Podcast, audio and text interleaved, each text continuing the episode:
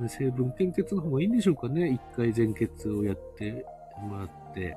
成分献血の方がちょっと緩いですもんね。そうですね。ええ。私も400できないですからね。多分今は。で一回突破したっていうことですか。ええ。突破して、鉄卵をやめてから、はい。やっぱりダメになっちゃったんですよね。はい、でも、成分はできるっていう状態。まあ、大丈夫ですね。ええ。ねその数値を少し緩和しすれば、それで献血できる人がうん。増えるけど、どうなんですかね。そのね多分あの、ある程度、その血の濃さがないと、こう、輸血効果があれなんじゃないんですかね。ああ、そっちの方が。輸血効果がちょっと落ちちゃうんじゃないんでしょうかねな。るほどね。うんええそっか。うん、ただそこも、まあ、どういった基準で、こう、多分ずっと変わってないと思うので、もしかしたら変えても、なんか献血率っていうのをまとめた表があって、どっかの資料で見たんですけど、国別に、まあ、全人口の中でどれぐらいの人が献血してるかっていうので献血率っていうのを出したええ。表があって日本はどちらかというと低かったんですよ。あ、そうですか。はい5%とか多分、5、6%ですよね、日本の場合。うん、僕のね、その表では、もうちょい低かったですね。4バーそうか。前後あ最近あれ、今日、昨年度でしたかね。私も見たんですよねあ。本当ですか。僕のだいぶ10年ぐらい前のデータだなと思って見てたんで、最近上がってるのかもしれないですね。うん。それでも 5%, 5 5%が多かったような、私、日本の国内のあの都道府県の、えはい確か見たんですよね。えヨーロッパとか、高かったイメージがあって、え。で。それなんでなのかなっていうのでいろいろ理由を探してたらもしかしたらそのできるできないのとかもあるのかななんて思ってまあ直接的なところは分かんないですけどね。基準が、もしかしたら日本の方が厳しいのかもしれないですかもね。しれないし、まあ、あとは売血ができるできないとかっていうのもあるのかもしれないですけどね。だからまああの数字が高いのがあのすなわちいいっていうことでもないのかもしれないですけどうん。でもいろいろね、多分そうあのヒロリンさんさっきちらっとおっしゃったみたいに結構古い基準をずっと使ってたりとかそうですね。古いですよね。うん。最近変わった基準でいくと、えっ、とですね、ずーっと変わってなかったのがですね、はいえっ、と、1年、えっ、と、どうだっけな、1年後、えー、1年に男性だと3回献血が 1200cc までできるので3回できるんですけど、200ml が3回ってことですか？ら。ええ、400が3回できるんですけど、えーっと去、去年と同じ日だとできなかったんですよね。去年の、例えば2月1日に献血した人は、今年の2月1日には献血できなかったんですよね。2月2日からじゃないと。あん？まあ1年、ええ1一日ええとにかく1日足りなくて献血ができないっていう状態がですね、はいはいあはい。のーずっと続いてて、はい。で、それによって困ることがですね、はい。あの、あったんですけども、うん。えーえーと、あの、献血会場がやっぱり、あの、どうしても年3回行くっていう、あの、こう、事業所さんが多くてですね、全く同じ日に全く同じ日に行くことが多かったんですけども、それだとできないんですね。たった一日が本当にあの、うん面倒な結果を引き起こしていて、それもったいないですね。もったいないので、その一日をなんとかできないだろうかって、ですよあね。の、ずっとうちのですね、今の2代くらい前の、まあ、献血推進部門の課長が言ってて、はい。一日早くなんないかなっていうのを、何年くらい前でしょうかね。ににえーとですね、結構前から言ってて、で、今、えーと、東北ブロックの血液センターの所長になって、所長は、今の、その前、青森の血液センターの所長だったんですけども、はい。その所長がですね、あの、一日早くできないかって出してくれたんですよね。うんうんそしたらですね、変わったんですよ。一日。素晴らしい。これだけで多分ですね、うん全国でかなり救われたと思いますよ、あの、そうですよね。今たった一日で。だって、ほら、誕生日とかに決めてる人もいるかもしれないですもんね。そうなんですよ、ええそれが、あの、たった一日でやりたくてもできないっていう状況だったんですよね。ええでそれがじゃあ救済されるっていうことになったら、まあ、確実に増えますよね。ええ、増えると思いますね。所長頭いいじゃないですか。ええ、まあ、その こう出してくれたのが本当に良かったですね。うん。なかなか、こう、結局あの、あれなんですね、あの、厚労省で書いてくれないと変わらないので、はい。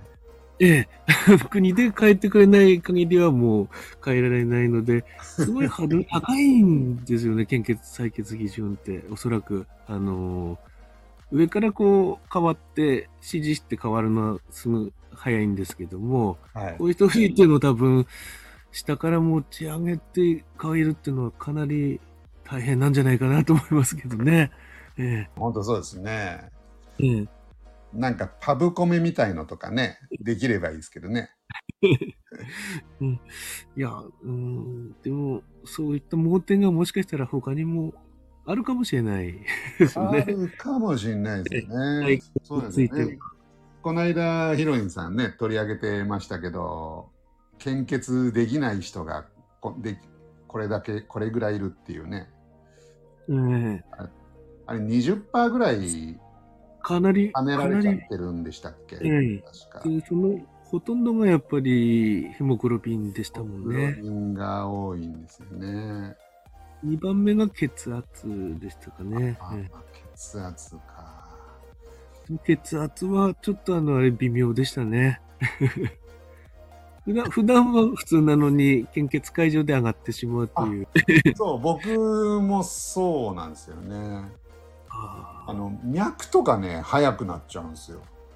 ああやっぱり緊張しちゃうとこですかね。ですかね。まあ大体そうで、ヒロニさん言ってたみたいに、先生に聞いてみましょうっつって、ええ大丈夫だよねみたいな感じでええ通してもらっちゃってますけどね。ええそれやっぱりあの、頻回のやってる、もうベテランになっちゃってるとそれでいいと思うんですけどもね。ただ先生によってはやっぱり真面目な先生だと、やっぱり まあ今日はやめておきましょうかっていううん感じにもな、なることもあるんですよね。もうそう言われちゃったらしょうがないもんね。そうなんですよ。で、何回か測っても、ええええやっぱり高いままだったりすると、はい。やっぱりできないで終わるっていう、そ、そこがちょっとヘモグロビンと違うところですよね。まあそうですね。あの、うん。多少前後しますもんね。血圧とかね。変わりますもんね。あと、階段できたり、エレベーターできたり、そうですよね。寒いところからみたいなねあと、ちょっと今の時期だと除雪してきたとか、で、変わっちゃったりするんで、本当にちょっと難しいですけどね。ねへやっぱり、うんヘモグロビンを救済するのが、なんか、ね、うん、いいような気しますね。ねそうですね。ヘモグロビン、半分ぐらいがヘモグロビンですかね。そのそうですね。え20%できなかった人の中の、えさらにその、でこれ、性別のデータなかったんですけども、多分ほとんど女性ですよね。えっとね、まあでも女性が多いんでしょうね、きっと。私も献血バスの受付に乗ってた時、受付してた時も、男性って、やっぱりできないっていう方、ほほとんどみ珍しかったですもんね。ええ ヒロインさんみたいな人ってことですもんね。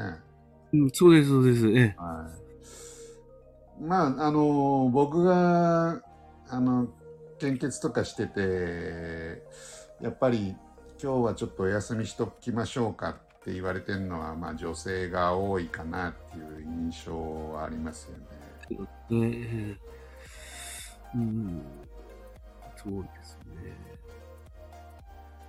これはまあしょうがないんでしょうけどね。いうん、でもなんかそこはみみんなが良くなるんですけどね、こう体質改善がもしできて、いや、まあそうですこうでね。きて ってなると、ええみみんながいいですよね。そうなると。もうちょっとなんですけどもね、あと1%でも。そうですね。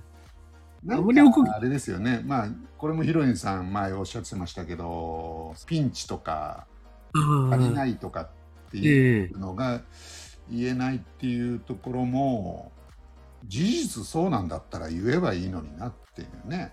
その、まあ、ヒロインさんいつもあの朝やられてるじゃないですか。あの、ええって言いますとか、非常に困っています。そうなんですよね。えーっとですね、あの、適正在庫っていうのを、あの、はい。どこの都道府県でも定めてるんですけども、適正在庫は、えー、1日使用、こう、都道府県で違うと思うんですけども、はいえー3日分になってるはずなんですよ。ああ、あの3日分。ええ、ええ、3日分、例えば、あの、献血が、ゼロの日が3日続いても、はい3日分は、えー保有しておく。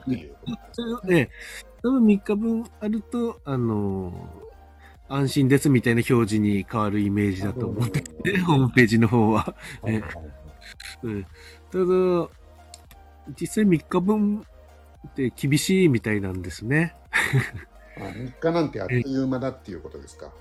そうですね。3日分って、ちょっと何かあると多分すぐ、あの、もうなくなっちゃうはい感じですかね。えちなみに O 型の血液をえ。はい。他の血液型に使うってことはあるんですか？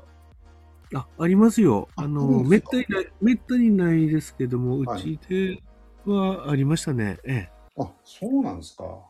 え。ええ。あのー型を、うん、確かありました。うちで確か型を、あの、特定する、えー暇がなくてあ、で、大型っていうのはありましたね、注文は。する余裕がなくて、とにかくうん O 型をい入れようっていうことでっていう。あ、でも私が前局級にいた時ですから、でも結構前ですね。はい17、8年くらいは前かもしれない。じゃあそれはあれですね。ね O 型だったかもしれないってことですもんね。そうですね。ええ。その患者さんが。でも今はほとんどないんじゃないでしょうかね。ええ。ええ。うん。それ、そのケースも足りなくて、大型っていうわけじゃないですもんね。特定できなかったからっていうのそうですね。はい。から、うん。だから明らかに。に O 型じゃない人に入れたっていうことでもないっていうことですよね。はい。うんうん。今とではちょっとわかんないですけどね、そこは。ええ。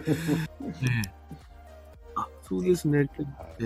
献血のことであれば、本当に、あの、えっ、と、さっき LINE で書いたあの、タムリンがタロットカードをやはいったっていうのも、あれも献血をどうしよう、どうかしようっていうことで、はい何年 ?5、6年くらい前ですかね。はいあのあの時はですねうん、採血中はどうせ手を見るんだからって、手相を見れるように看護師さんになったらいいんじゃないのっていう発想からですね、はい私、手相の本買って、タムリンにこう、勉強してもらってたんですけども、はいうんなんか手相難しいっていうので、タロットカードを買ってきてですね、こんな、タロットを始めたんで、あの、この前リーディングしてもらったので、あの、そっちの、あの、やってますよね、東京の献血ルームでは。やってます、やってます。占いとかタロットとか結構イベントでルームの中でやってます。ええまあ、それ、そ、そっち方面を目指すのかなという感じでしょうかね。もうちょっと、今まであの、タムリン、こう、初心者なので、本見ながらじゃないと、ちょっとできないんですけども、はい、そのうちこう、見ないでできるようになったら、そうですね。献血ルームで。それを仕事にしてる人もいるぐらいだから、そこ極めたら立派なスキルになりますよね、きっと。なると思います。タムリンは、えっ、ー、とですね、実はあと、1、2年でもう定年になっちゃうんですよね、はい、実は。